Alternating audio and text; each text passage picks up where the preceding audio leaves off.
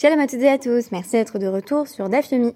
Aujourd'hui, à travers une brève étude du DAF 26 de la Maseret Gittin, j'ai souhaité vous partager un article intéressant que j'ai lu sur le blog Times of Israel, qui a été rédigé par le Rav Simcha Feuerman. Si j'ai choisi en guise de référence du jour Sweeney Todd, le célèbre barbier sanguinaire, c'est parce qu'il s'agit du Broadway Show que euh, nous allons aller euh, regarder avec mon mari dans moins de 3 heures. Alors, certes, mais cela ne suffit pas à expliquer en quoi la comédie musicale de Sondheim, interprétée par Josh Groban, et la page 26 de la Maseret Gittin sont intrinsèquement liées. Eh bien, dans les deux cas, on a affaire à des questions de ce que l'on pourrait appeler, puisque nous sommes toujours à New York, des anger management issues. C'est-à-dire des situations où la colère peut nous placer dans des circonstances tragiques. Le personnage de Sweeney Todd est en effet un barbier jadis vertueux, qui, lorsqu'il revient à Londres, après de longues années d'emprisonnement tout à fait injuste, s'entend dire que son épouse s'est empoisonnée et que sa fille a été kidnappée par un juge véreux et libidineux, juge qui avait d'ailleurs violé sa femme avant sa mort. Il n'en faut pas plus à Sweeney Todd pour débuter une série de meurtres au rasoir qui serviront d'exutoire au barbier en attendant que le juge Turpin se retrouve dans son salon. Mais la colère irrépressible de Sweeney Todd est telle qu'il finira par assassiner son épouse de jadis, qui, contrairement à ce qui lui avait été suggéré, n'était pas morte. Elle s'était bel et bien empoisonnée, mais elle avait survécu. Sweeney Todd, c'est donc une rage sanguinaire qui ne parvient pas à discriminer entre amis et ennemis. De même, il est question dans notre DAF de Marie qui remettrait un guette sous le coup de la colère et en pleine euh, querelle avec leur épouse. Or, il est question dans le DAF 26 des risques que comporterait ce type de pratique. Alors tout commence avec euh, notre première Mishnah, donc dans le DAF 26, en haut de la page, où il est question de la euh, rédaction du get. Donc le get est un contrat dans lequel on a, un peu comme dans le contrat de mariage d'ailleurs, comme dans la ketouba, une partie qui va toujours être euh, identique, qui s'appelle le tofes, donc le TOFES, c'est vraiment euh, la, structure même euh, du document, avec euh, toujours les mêmes formules, notamment la formule qui est présentée ici, te voici permise à tout homme. Et on a par ailleurs des trous, donc get, comme tout contrat qui implique des personnes et des acteurs juridiques est une sorte de texte à trous. Donc on commence par avoir le TOFES, l'acte de divorce lui-même, et ensuite, il faudra ajouter Mekom Ha'ish, Mekom Ha'isha ou Mekom Hazman. Il faut laisser un trou pour remplir le nom du mari, le nom de l'épouse et euh, la date. Et puis bien entendu, il y aura l'espace dédié aux signatures. Il semble ne pas y avoir de différence dans la Mishnah entre euh, les euh, et les Tofsim d'autres types de documents qui témoigne par exemple d'un emprunt. C'est-à-dire que là encore, on a, si vous voulez, le template du document lui-même, le texte qui va être toujours identique, et on laisse en, en blanc le nom de l'emprunteur, le nom du prêteur, la somme du prêt et la date. Il en va de même pour les documents qui attestent d'une vente. On laisse en blanc le nom de l'acheteur, le nom du vendeur, le prix, le bien immobilier qui est vendu, donc on désigne un champ spécifique par exemple, et la date. Et donc tout cela est désigné comme une takana, c'est-à-dire un décret des sages. Petite précision, Rabbi Yehuda possède Bechoulan. Selon Rabbi Yehuda, l'intégralité du contrat doit être rédigée sur le moment. On affirme donc, dans cette chita de Rabbi Yehuda, que les scribes puisque c'était au scribe qu'il incombait de rédiger tous ces contrats, ne peuvent pas préécrire un certain nombre de documents standards qu'il suffira ensuite de remplir, mais qu'ils doivent vraiment tout rédiger sur le moment même. Et pour Rabbi Elazar, donc Marchir Bechoulan, il estime que ça fonctionnerait pour tous les autres documents, cette idée de euh, pré-rédaction de l'ensemble du texte avec ces quelques trous pour euh, les acteurs qui vont changer concrètement en fonction de la situation. Mais ça ne marche pas pour les contrats de divorce Neymar Vechatavla. Parce qu'il est écrit dans Devarim euh, 24.1, il devra écrire pour elle, ça doit être l'ishma. Il doit vraiment, et ici par le pronom il, j'entends le mari, faire en sorte que ce soit rédigé de part en part pour une situation spécifique et surtout pour une femme donnée.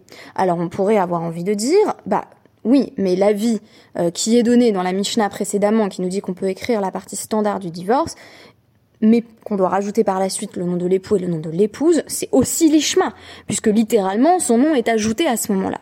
Oui, mais il y a une version hyperbolique et très exigeante de Rabbi Elazar de ce que signifie l'ishma, qui implique qu'on doive tout rédiger sur le moment même euh, lorsque la situation se présente, à savoir lorsque le mari est sur le point de répudier sa femme. Alors dans la Gemara, on commence par expliquer euh, cette notion de, de takana. Pourquoi euh, ce décret des sages? Eh bien, évidemment, c'est Rabbi Nathan qui va préciser, mipne takana sofer. Parce que ça arrange les scribes. Effectivement, euh, si le scribe a la possibilité de ne faire que remplir les trous, cela va prendre bien moins de temps que la rédaction de l'intégralité du contrat. Quant à Rabbi Yehuda, son avis va également être explicité, à savoir Posel Beroulan. Il estime qu'aucun de ces documents où on a écrit le Tofes euh, n'est euh, valide parce que euh, Tofes a tout Toref. Si certains scribes commencent à rédiger euh, donc la partie standard qui est en fait applicable à tous les cas, on risque aussi d'écrire le Toref, c'est-à-dire qu'on risque d'avoir des scribes qui commencent à écrire des noms récurrents euh, de euh, mari et d'épouse euh, en espérant qu'ils n'auront plus qu'à donner le contrat si un, un, mari se présente. Donc par exemple, ils écrivent je sais pas moi, Shimon divorce de son épouse Léa, et puis quand il y a un Shimon qui se présente en disant ma femme s'appelle Léa, ils sortent leur document et ils disent bah c'est bon, il est déjà rédigé. Or, là, on aurait un vrai problème du point de vue de Vechatavla, qu'on a déjà explicité d'ailleurs dans les podcasts précédents, à savoir que c'est pas vraiment écrit pour une femme en particulier, parce qu'il n'y avait pas de destinataire. Je vous renvoie là-dessus à euh, mon podcast intitulé euh, Lecteur une faboula. Autre avis euh, qui est ramené au sujet de la vie euh, donc dans la Mishnah, qui est celui donc du Tanakama, c'est-à-dire c'est un, un, Tana anonyme, euh, qui est souvent d'ailleurs Rabbi Meir, c'est euh, Rabbi Shabtai qui va nous dire au nom de Chizkia. en effet, Rabbi Meir, c'est-à-dire la Mishnah, elle vient de Rabbi Meir. Alors quel est l'avis de Rabbi Meir de manière générale? Euh, Ede Khatima Karte. En réalité, c'est la signature sur le get qui et le, le icar du get, enfin c'est ce qui est essentiel euh, dans le get, c'est la signature. Donc il faut que ce soit finalement les témoins euh, qui signent, qui comprennent vraiment ce qui est en train de se jouer. Donc quand on dit Vechatavla, ça doit être écrit pour l'épouse. C'est pas forcément la mention spécifique euh, des prénoms, mais c'est vraiment le fait que les signataires comprennent ce qui est en train de se jouer dans le divorce. Et pourquoi est-ce que on nous dit malgré tout que seul le tofes peut être écrit, seule la partie standard et pas le nom de l'épouse? Mishum Ketata. Alors Mishum Ketata, ça veut dire en raison euh, des disputes, en raison de la querelle qui pourrait émerger entre mari et femme.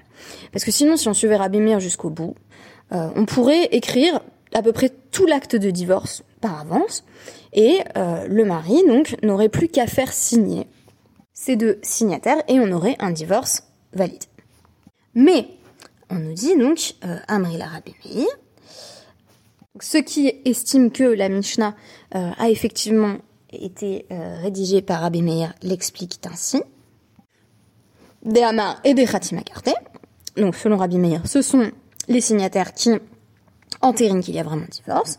Au Bedin Hudea Filu Toref Et donc, Bedin, c'est-à-dire euh, de manière théorique, abstraite, dans un rapport à la loi pure, on devrait même pouvoir rédiger euh, la partie singulière et particulière, c'est-à-dire ce que ce que je mentionnais comme étant euh, bah, le texte dans les blancs. On devrait pouvoir le rédiger à l'avance, même le nom donc de, l'époux de l'épouse. Euh, mais on craignait que parfois le mari est fâché contre son épouse, il y a une querelle entre eux. ou Mehagen ou Motevla. Et euh, donc le cas échéant, on craint s'ils étaient euh, en plein cœur euh, d'une violente dispute que le mari euh, s'énerve vivement, euh, ratachala, donc il, il, il s'énerve contre elle, il lui jette le divorce préécrit et il s'en va. Et alors c'est très surprenant parce qu'on nous dit ou Agen ou Motevla, littéralement, et il la rend aguna, donc il la rend enchaînée. Euh, en tout cas, il, mais Agen ça peut aussi vouloir dire simplement il l'abandonne ou Motevla, et elle reste assise comme ça. Alors évidemment, ça, ça a posé euh, des problèmes d'interprétation aux sages, parce que si le mari s'énerve et lui balance un acte de divorce, en quoi est-ce qu'on considère qu'elle est aguna? Est-ce qu'elle est enchaînée à son mariage, elle a qu'à prendre son divorce, aller se remarier? Euh, Quel est ici le problème? Alors, Rachi euh, va en quelque sorte faire abstraction euh, de euh, cette idée que le mari serait à Mehagen en disant, eh bien, on craint que le mari, sur un coup de tête, ne divorce de son épouse sans avoir bien réfléchi aux implications du divorce. Donc si en gros j'ai toujours un contrat de divorce chez moi avec euh, des noms préécrits et des signatures euh, qui sont déjà présentes, eh bien à la moindre dispute, j'ai plus qu'à sortir le contrat et c'est fini entre nous. À l'inverse, si on dit que le mari doit aller chez le scribe pour faire écrire les noms euh, de, bah, lui-même, de son épouse et faire signer sur place avec la bonne date, alors c'est quand même beaucoup plus difficile de divorcer et donc divorcer demande quand même le temps de la réflexion. Donc, ce que Rachi craint, c'est que le mari, euh, pour le moindre prétexte, ne sorte son contrat de divorce du tiroir et dise à sa femme, eh ben voilà, je te laisse. Rajba n'est pas d'accord avec l'interprétation de Rachi, en nous disant, mais non, parce qu'il y a quand même Mehagen, donc il la rend Aguna. Euh, si elle est aguna, c'est qu'elle est dans, dans une sorte de d'état de, de ce que donc euh, le Rav Simcha Feyerman nomme euh, des limbes à la c'est-à-dire qu'on ne sait pas vraiment si elle est divorcée ou non. Alors selon le Rajba, le problème c'est que le mari lance le contrat de divorce dans l'air, comme ça, et que on n'est pas sûr que ce soit réellement un contrat de divorce valide. Donc il la laisse avec un contrat en disant écoute moi je m'en vais, j'en ai assez, mais euh, il y a toujours le problème de savoir pas est-ce que le contrat de divorce est arrivé dans son réchoute à elle? Est-ce que vraiment elle en est propriétaire? Est-ce qu'il lui a vraiment donné? Ou est-ce qu'il a simplement dit écoute débrouille-toi avec le document et puis voilà Sachant qu'il n'y a, pas vraiment eu de transmission. Donc qu'est-ce qui se passe? Eh bien elle est ni mariée ni divorcée. Elle se retrouve avec un contrat de divorce, mais ce contrat de divorce, euh, il lui a été transmis euh, d'une manière inappropriée et il n'y avait pas vraiment d'intentionnalité euh, de divorcer, mais simplement un ras-le-bol du mari euh, qui s'en va. Et enfin, euh, le Khatam Sofer, dans un commentaire sur Roshan Mishpat euh, 333.8, donc dans euh, le Shulchan euh, affirme que, et il s'agit dans ce contexte de loi au sujet des travailleurs, que si donc un employeur renvoie son employé sous le coup de la colère, il peut ensuite revenir sur sa décision et on considère que le contrat de travail ne s'est pas forcément terminé. Donc, c'est pas euh, un, renvoi en bonne et due forme. En d'autres termes, le Khatam Sofer euh, nous indique ici que il y a des décisions légales qui n'en sont pas vraiment si on les fait lorsqu'on est euh, sous le coup de la colère. Ici, on craint donc que le mari ne balance le guet à la tête de sa femme, c'est d'ailleurs très facile à faire pour lui puisqu'il est pré-rédigé, et par la suite, il se rend compte que il a mal fait. Il regrette son action et par conséquent, il se rend au Bedin et il dit c'est vrai j'ai donné le divorce à ma femme mais c'était sous le coup de la colère. Or sous le coup de la colère on sait que tous les documents euh, ne sont pas euh, vraiment euh, valables. C'est-à-dire que on n'est pas pleinement juridiquement responsable quand on agit et que l'on est en rage, que l'on est au cœur de la passion de l'instant. De même que le patron peut dire c'est vrai j'ai révoqué ton contrat mais en fait comme c'était sous le coup de la colère eh bien je te réemploie ce qui est clairement à l'avantage pour le coup euh, de l'employé dans la plupart des cas. Euh, à l'inverse si le mari se présente devant le beddin en disant c'est vrai j'ai donné un guet mais c'est parce que j'étais très très énervé euh, là on a quelque chose qui est à 100% au détriment de la femme, puisque l'intérêt d'un guet, c'est quand même de pouvoir se remarier, euh, euh, la dame, donc euh, de pouvoir être permise à tout homme. Euh, si on imaginait même que le mari euh, n'est qu'à se présenter au beddin en disant oh, bah, non mais j'étais pas vraiment juridiquement responsable à ce moment-là, euh, il serait impossible pour une femme de vraiment se remarier. Et donc effectivement là on nous dit euh, Mehagen ou Motevla. Parce qu'elle, elle sait qu'il lui a donné ce guet sous le coup de la colère et donc il peut toujours revenir plus tard en disant c'était pas un vrai guet, eh bien elle est littéralement enchaînée et assise. Elle reste là et elle ne sait pas quoi faire. Là encore, elle est dans les limbes de la halakha. Les trois explications m'ont paru convaincantes. Pour des raisons différentes. C'est-à-dire que il s'agit euh, de nous avertir, dans chaque cas, euh, sur les spécificités de la réaction de colère et ses implications à l'Afrique. Selon Rachi, on nous dit que si on n'a pas permis les contrats de divorce entièrement pré-remplis, même dans l'avis de Rabbi Meir, qui estime pourtant que ça devrait pas poser tellement de problèmes, euh, c'est parce que dans l'intensité de sa colère, le mari va peut-être divorcer de façon un peu trop rapide, alors que de manière générale, les sages essayent de préserver des mariages qui peuvent l'être. Alors pas des mariages morts depuis longtemps bien sûr, mais si on est simplement dans le feu de la dispute, il n'y a pas forcément de raison de divorcer. Pour le Rajba, on aurait plutôt euh, ce que euh, donc le Feuerman appelle une sorte de nature passive-agressive euh, de la colère, dans le fait que le mari, cette fois-ci, est dans une colère de retrait. Donc il dit simplement, je suis tellement énervé que j'arrête, je romps la communication. Et donc il lance le contrat de divorce comme ça, on ne sait même pas exactement où, on ne sait même pas si la femme l'a vraiment reçu, mais en tout cas il s'en va. Et donc ça, c'est la première interprétation de Mehagen, qui est la Aguna classique, c'est une femme qui a été euh, désertée par son mari. Son mari est parti, tout simplement, et elle se retrouve, là encore, dans, les limbes de la Lara, parce que bah, on ne sait pas où il est. Euh, il n'a pas la possibilité ou aucune intention de témoigner du statut de leur relation. Et enfin, euh, dans le Khatam Sofer, on a là encore une mise en avant des limites de l'impulsivité en tant que elle peut rendre alariquement irresponsable. Mais du coup, si elle peut rendre alarchiquement irresponsable, elle vient euh, nettement entacher, euh, voire même euh, réduire à néant la possibilité pour la femme de se remarier, puisque le mari peut toujours dire mais non, c'était sous le coup de la colère, et par conséquent, il n'a pas pris le temps de la réflexion. C'est en cela que l'explication du Khatam Sofer est, est, proche de celle de Rashi, tandis que chez le Rajba, il y aurait plutôt bah, l'idée que le mari n'en a plus rien à faire et donc est désinvesti de la relation au point de partir en disant écoute, il y aura bien un contrat de divorce dans le tiroir là-bas et puis tu te débrouilles. Chaque explication nous présente donc une facette un peu différente de la colère, euh, tout en disant dans tous les cas que il a euh, fallu que les sages prennent en compte la possibilité que euh, le mari essaye de donner un contrat de divorce sous le coup de la colère et en fait rende concrètement plus difficile ou au moins juridiquement plus complexe de divorcer. On ne divorce pas comme ça. Et donc Vechatavla, finalement, on s'en tient à la vie de la Mishnah, à savoir que Ok, on va faciliter la démarche pour les scribes, on va leur permettre de pré-rédiger certaines parties du contrat, donc le tofes, mais on va exiger du mari qu'il fasse l'effort de conscientiser ce qu'il ressent, à savoir son désir de se séparer de sa femme, il doit écrire son nom à lui, son nom à elle, il doit aller chez le scribe, il doit faire signer son contrat, le dater, et à ce moment-là seulement, il est pleinement conscient de ce qu'il fait au moment où il divorce. Merci beaucoup, et à demain.